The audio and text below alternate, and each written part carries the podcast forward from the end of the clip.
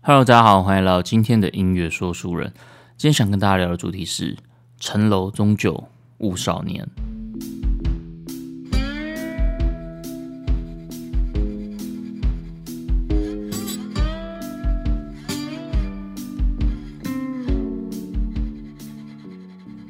呃，首先应该要先跟大家道歉一下，因为这次的音乐说书人真的是暌违了一段时日，呃，让大家久等的，真的不好意思。最近每个人都在问我说什么时候要开始更新啊？其实我自己呢也是非常的苦恼，因为最近的外务比较多，所以就一直迟迟没有更新。但是我真的没有要停更的意思啦，就是单纯最近比较忙，时间就被切割的比较零碎。呃，前阵子我看到商岸他写了一篇专栏，它里面有介绍了呃八个不同的音乐类型的 podcast 节目。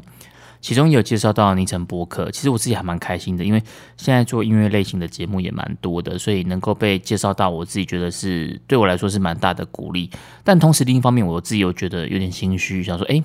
我最近都没有更新诶，那这样子好像会有点不好意思，所以就觉得有点心虚这样子。但未来我还是会持续的跟大家继续分享音乐、分享故事，希望大家可以继续的支持跟收听。而且我真的觉得上岸他非常的用心，因为小编他还在每个节目底下去 highlight，然后很精准的去介绍每个节目的特色，所以在这边也大力的感谢上岸团队他们的用心付出。如果大家有兴趣的话，我会把这篇文章贴在我的粉丝专页，大家有空的话可以去看看。呃，里面有介绍到很多其他很棒的音乐类型的节目。那我最近都在忙些什么呢？就是除了我最近本业的工作，我要呃带一个新人以外啊，最近我也接了一些有的没有的的事情，比如说我去帮忙做婚礼摄影，然后我有去小农市集摆摊去卖东西。然后我有参加读书会，因为我自己跟我朋友有是有组了一个读书会，然后我就偷偷利用这个机会，然后在读书会里面开了一个布道大会，跟大家分享一下我自己的 podcast 节目这样子。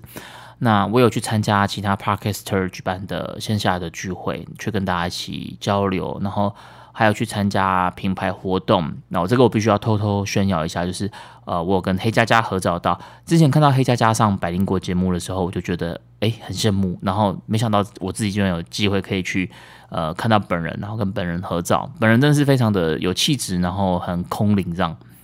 而且我那次在听百灵果的时候，平常我都是用 Park 直接听嘛，但在黑加加这一集，我是直接打开 YouTube 来收看，结果没有想到百灵果他们。呃，正面角度的那张那张摄影机的记忆卡坏掉了，所以就只剩下侧面的角度。对我个人是非常怀疑是不是什么阴谋论，但没有啦，呃，没反正没关系啦，我是已经看到本人了，所以就无所谓这样。总之就是最近的外务比较多，就是很很忙，但是也很充实，只是比较不好意思，就是 delay 到了 podcast 的节目的进度。之后我会再把进度慢慢的补回来，希望从嗯十一月开始可以维持在比较正常的更新频率。哦，对，我忘记讲到最大的时间杀手，就是要顾小孩这件事情。因为呃，每天下班之后回家，就是还要帮小孩洗澡啊，然后哄睡啊，说故事。但是因为最近真的太累了，所以我常常在。哄睡哄到一半的时候，我就我就先把自己给哄睡了，这样算是一种用身教大于言教的方式在教育着小孩。这样，那睡着之后，我就也没有办法，就没时间做自己的事情嘛，所以就很多事情就都就就 pending 了这样子。呃，我必须说，顾小孩真的是一件会让脑神经衰弱的事情，而且是不可逆的那一种。人家不是说生一个小孩奔三年嘛？我自己觉得这件事是有根据的。但每次我跟人家这样讲的时候，人家都会说啊，生小孩的人又不是你。对啊，小孩不是我生的，但是，呃，我觉得其实累了这件事情不是只有生小孩当下，而是包含了后面的顾小孩，所以我觉得偶尔还是要让自己或是让呃队友可以去呃放松一下，去放个风，让这样子才有办法继续坚强的走下去。所以前阵子我就也去放风一下，我去看了那个徐伟强的表演。徐伟强是星光大道的选手，然后他也有参加中国好声音，我是在中国好声音认识他的啦。然后那时候就还蛮喜欢听他唱抒情歌的，就觉得他唱歌很情感很细腻，然后很真挚也很投入这样子，我觉得还蛮喜欢的。那后来因为他休息了一阵子嘛，就没有什么演出表演。前阵子他就开始有一些呃复出表演的感觉，这样。那我就想说，哎，机会难得，我就去听了他的表演，然后我还连续去听了两天。这两天他就唱了一些他的一些自创曲跟一些民谣，因为我本来就还蛮喜欢民谣的，民谣一直都是我还蛮喜欢的。音乐风格就像松东野、李志，然后赵雷这一类的。因为民谣的音乐，它通常呃旋律都会比较简单，因为这样比较好传唱嘛。那编曲配置也不会太复杂。那我就还蛮喜欢这种简单的音乐。可能有些人会觉得说，哎，这有就有点口水歌，然后会觉得它的呃编曲不够大气，不够磅礴。但我个人就还蛮喜欢的，因为呃，我觉得这样子一把木吉他，然后就可以。呃，坐下来安安静静的唱歌，一个民谣就是一个故事，我自己就还蛮喜欢。那听他们在唱歌的时候，好像就是听他们在娓娓道来一个故事，那我觉得就很有画面感，这个就很符合我心里想象中的这种音乐说书人的轮廓。其实一开始我要做音乐说书人的时候，我本来也是想要往呃这个方向去做，就是去分享一些民谣音乐。只不过后来因为版权的问题嘛，它不能在节目里面放音乐，所以。我觉得在设计上很难有完整的呈现，所以我才又调整成像现在这样的模式去聊一些呃，可能跟人文历史比较相关的一些呃故事性的元素。然后那天徐伟翔他就唱到一首歌，叫做《郭元潮》，是宋冬野的歌。这首歌是二零一八年金曲奖的最佳作词奖。不过当初我在听这首歌的时候，其实我个人没有很喜欢，因为他的歌词其实比较隐晦一点点，所以我在听的时候我听不太懂他在。说的事情是什么？所以那时候在听宋冬野唱的时候，我就觉得呃比较没有共鸣，因为这首歌他用了很多的典故在里面，所以他的歌词里面都有一些背后的含义。那刚开始听的时候就没有办法很直觉的去进入这首歌里面，因为我之前我讲过嘛，就是我在听歌的时候，其实我还蛮注重歌词的，我觉得歌词是可以帮助我去更理解这首歌，然后。可以更好的进入这首歌的情绪，所以那时候我就不太理解他真正想表达的是什么意思。后来就就有点就这样就就忘记了，就后来就没有再听这样子。一直到这次听到徐伟翔在唱的时候，我才突然又被他的最后面那句 hook 打到，就是“你我三千没相见，山后别相逢”。我就突然哎，又觉得很好奇，这首歌他在表达的是一个怎么样的故事？我就想说，哎，这样回去我要好好的来查一下这样子。所以回家之后我就开始上网查。那在网络上呢，大家对这首歌也都有蛮多不同的解读，就跟呃当初的董小姐跟莉莉安一样，就是她很喜欢用人名来当歌名，所以她说：“哎，到底郭元草是谁呀？他代表的是一个呃怎么样的人物啊？”所以在网络上就有不同的解读，那就有衍生成不同的故事。也有人说这首歌其实是宋冬野他，因为那时候他有经历到一个吸毒的丑闻嘛。所以有人就说这个是他在这个丑闻事件之后所写的一首歌这样子。那后来宋冬野他自己在网络上他就说，呃，他觉得所谓的思想的自由就是一想之美。你觉得是什么意思？那就是什么意思。写歌的人他写的故事是对的，但听歌的人你解读的故事那也是对的。在这件事情上，写歌的人跟听歌的人是平等的，这就是一种赏析的乐趣，没有绝对的谁对谁错。郭文草他这首歌的叙事手法其实很特别，他是透过呃，两个人的对话来呈现的，一个人是这个唱民谣的文青少年，那另外一个就是看似是退隐山林的世外高人，他是两个人这种对话。呃，有一天就是这个小文青他在山上遇到了一个老人，那这个老人就是郭元朝。郭元朝他是一个看破红尘，然后隐居在山野之间的避世老者，他就跟小文青说：“我知道啊，你们这些文青们都在想些什么，你们都自以为被割三手就可以买到一切。”这什么意思呢？就是因为中国这几年很流行民谣曲风嘛，所以他其实在说的就是这些唱民谣、唱民谣的人，他们每天都在写这些悲歌，就是无病呻吟的歌，然后呃，为赋新词强说愁。在网络上有一个人，他解读版本我觉得很有趣，他直接把悲歌三首套入了三首歌，他直接直接说就是马迪的《南山南》，然后李志的《天空之城》跟赵磊的《成都》，他直接套了这三首这三首歌进去，因为这三首歌就是前几年很红的民谣。那我自己觉得他这个举例还蛮巧妙的，是很贴切的去说明了“悲歌三首买一切”这句话这句歌词的意思。这样子，那悲歌三首可以买到些什么呢？他可以买到昆仑、蓬莱这些。虚无缥缈的这种理想世界，它可以去买到人们的争执，你可以成为大家去茶余饭后热烈讨论的话题。你可以买到公主坟的乌鸦，公主坟它是北京的一个地名，据说当初《还珠格格》的灵感就是来自于这个北京的公主坟。那在公主坟这边，它有一个特殊的景观，就是这边的乌鸦很多，所以就有人绘声绘影的把这件事连接到了政治上面。所以公主坟的乌鸦在这里指的其实就是在讲政治这件事情。他说：“你们这些写歌的人，就是把政治诗句也写到歌里面去，这样。”然后还可以买到胭脂河里的穿心渔歌。胭脂河是南京的另外一个景点，不过我觉得这边的胭脂河，它指的应该不是指真的南京的那条胭脂河，它指的其实是比较像是一些呃女粉丝的艳遇。因为宋冬野他他在他自己的说明里，他有说到就是啊被无数的异性围绕，整天花天酒地，一片炮打，所以我觉得他是用胭脂河来借代温柔乡这件事情。还可以买到黄金世界的万物法则，就是你可以靠着写歌，然后把自己赚得钵满盆满的。其实这一切呢，在我郭元朝看来，不过就是矫情。你们不过就是靠着这么几首悲歌酸词，然后去帮自己博得一个崇高理想的名气。大概这个就是第一段的歌词内容，就是呃郭元朝这个老者他在对着这个呃唱民谣的文青少年说的话，这样子。这是第一段。到了歌词的第二段，就变成了文青少年他去回答老翁，他就说。你说的不对，你说的这些都不是我所想要追求的。我想要追求的其实是石灰街车站的海鸥，意思是说，哦，在人来人往的车站前面，海鸥它是依然自由自在、无拘无束的飞翔着。我想要追求的是山水禽兽和年少一梦。即便我是身处在这片大自然里面，我想到了，仍然是我的梦想初衷，而不是归隐山林，不是独善其身。我想要追求的，其实根本就不是那些狗屁的政治。我想要追求的是沉溺在太平湖底的陈年水墨。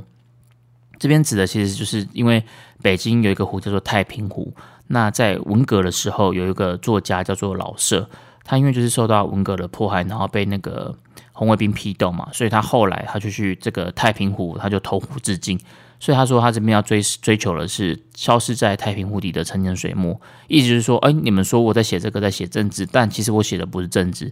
我在追求，我在缅怀的其实是那个已经消失在太平湖底的文字情怀。我想要追求的是一个像哥本哈根那样的纯净的一个童话世界。这个大家就是在第二段少年的歌词，这个少年歌词他在对着呃老人说的这样子。那到了副歌，最后的副歌，他就其实我们都一样。如果你是一个真正看破世俗的隐者，那你就不会跑来跟我讲这一些了。其实你跟我都一样，我们都觉得这个世间俗不可耐，我们都觉得我们自己好像是自命清高，看破了一切。但其实不管是你还是我，我们都没有办法真正脱离这个俗世。所以到了最后，我们还是都被覆盖在历史的尘埃里面，没有谁会被真正的记得。整首歌的故事大概就是这样子，只是因为它的歌词都是用比较。借贷的方式来表达，所以在乍听之下，其实很难明白他在讲的东西到底是什么。所以我觉得大家可以去找这找这首歌来听看看，然后对着歌词去听，这样子，我觉得这首歌其实蛮有趣的。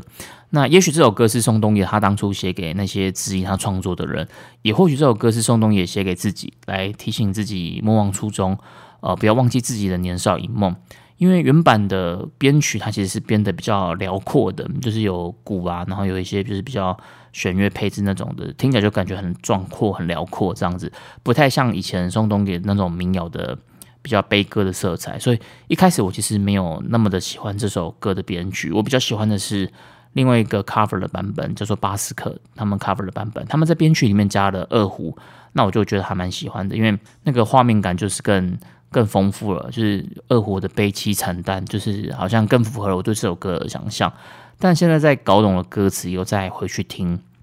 又突然觉得，哎，好像是原版的郭元草比较唱出那一种比较豁达、比较超脱的这种感觉。所以我觉得两个版本它的意境其实。呃，不太一样，但是都还蛮好听的，大家可以都去听看看。另外还有一个版本是自弹自唱的木吉他的版本，因为我本来就比较喜欢木吉他嘛，所以我还有挑了一个是自弹自唱的木吉他木吉他版本，那就蛮简单的，蛮干净的，然后也很好听。所以我会把这三个版本的郭元草都贴到我的粉丝专业上面，大家可以去呃听看看不同版本的诠释，然后韵味都不太一样，但是我觉得各有特色，我觉得都还蛮好听的。那在郭元草这首歌的副歌里面，它有句歌词就叫做。层楼终究误少年，这句话的出处其实是来自于南宋的辛弃疾。辛弃疾他写了一首词叫做《丑奴儿》，丑奴儿就是那个词牌名称嘛。南宋那个宋朝他们写词都是会有词牌名称，那这首词牌名称就是《丑奴儿》。呃，之前曹东他们发行专辑的时候，他们的专辑名称也叫做《丑奴儿》。那辛弃疾的《丑奴儿》是哪一首？这个其实大家应该都有听过，就是“少年不是愁滋味，爱上层楼，爱上层楼。”为赋新词强说愁，而今事尽愁滋味，欲说还休，欲说还休，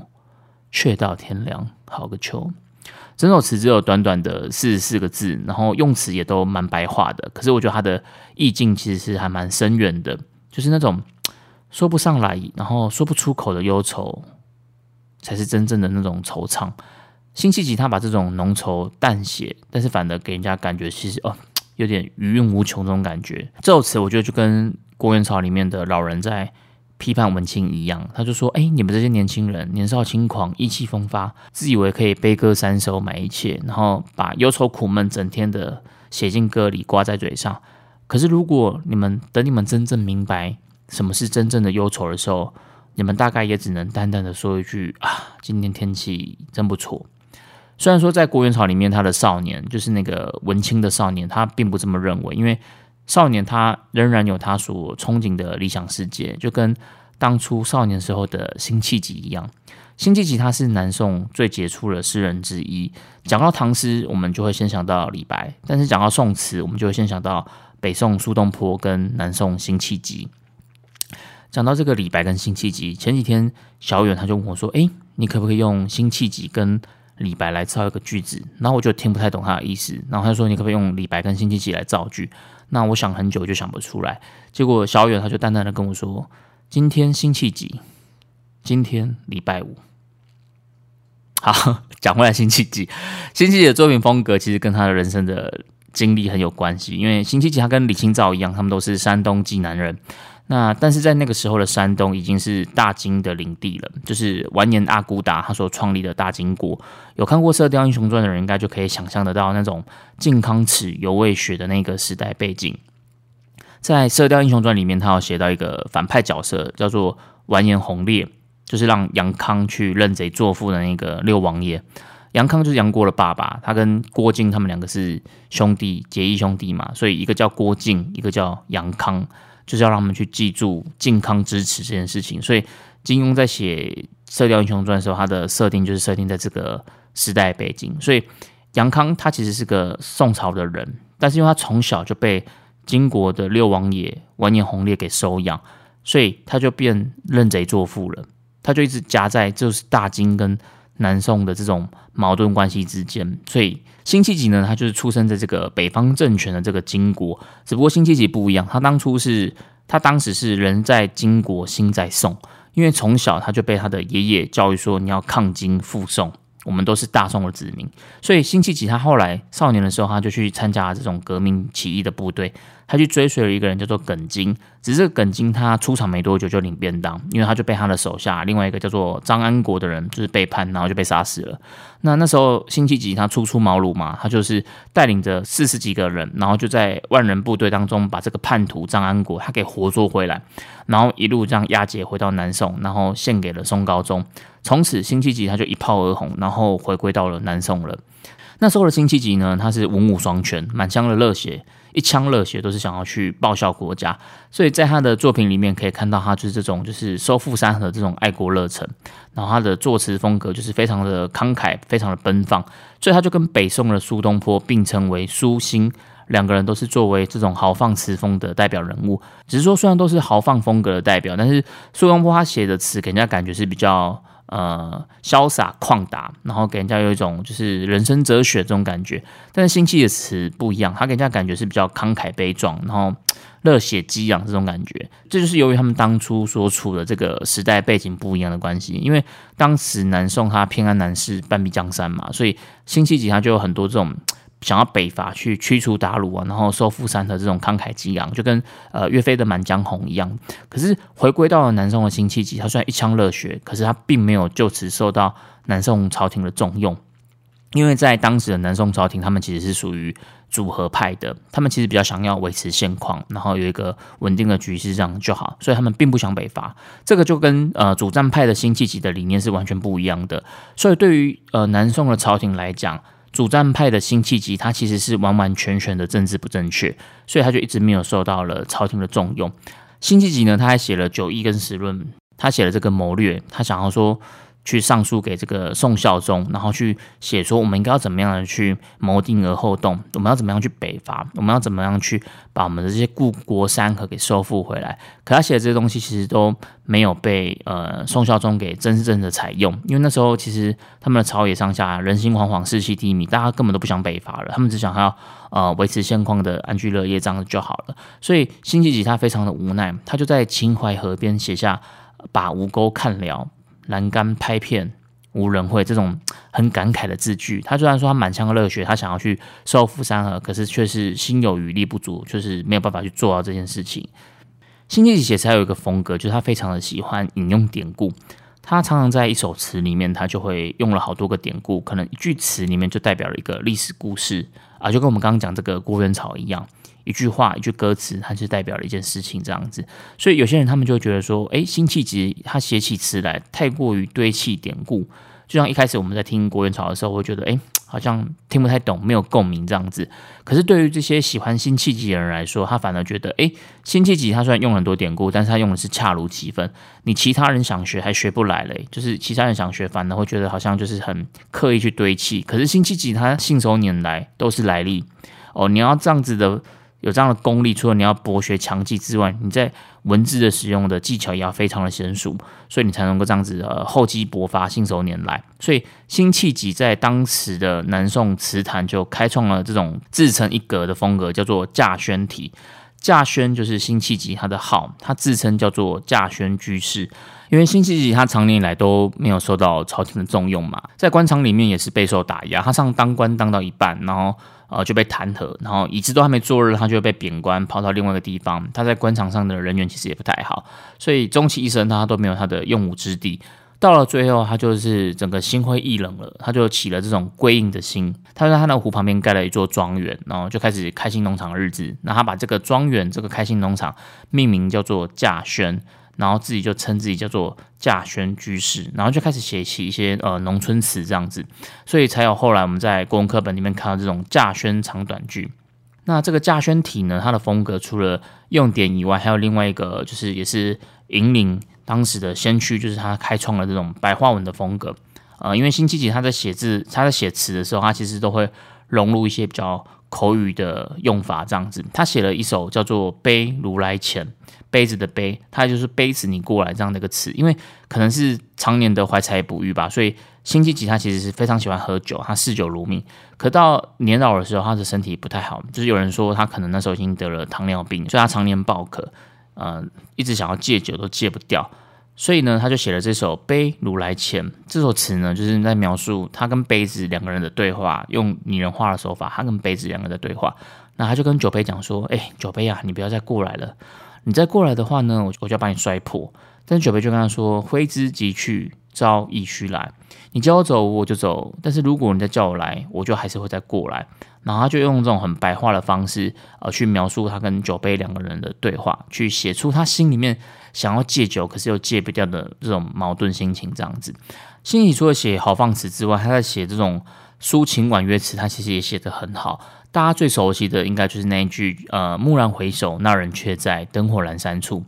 以前我都一直以为这个其实在写爱情，但是后来读懂辛弃疾之后，才发现他写的其实表面上是写爱情，但实际上他在抒发的是自己的一个政治理想。那个孤芳自赏的人其实不是美人，而是呃怀才不遇的辛弃疾本人。所以辛弃疾的一生其实就是英雄坐牢，壮志难酬。在最后，他只能留下“却将万字平龙策，换得东家种树书”这种感慨，因为他就是写了《九义》跟《十论》这样的万字的平龙策，可是却什么事也做不了，最后只能回家去种树这样子，他就留下这样的感慨，以及“男儿到死心如铁”这种不甘愿。美学大师蒋勋他说，一个诗人作品很重要的一部分，其实就是他对于青春的眷恋，以及他在年老沧桑之后的一种无奈。这一点大概是所有的诗人都会有的，所以辛弃疾他在感叹他少年时为赋新词强说愁，以及他在中年之后历经沧桑，却又只能用平白的言语说了一句“天凉好个秋”。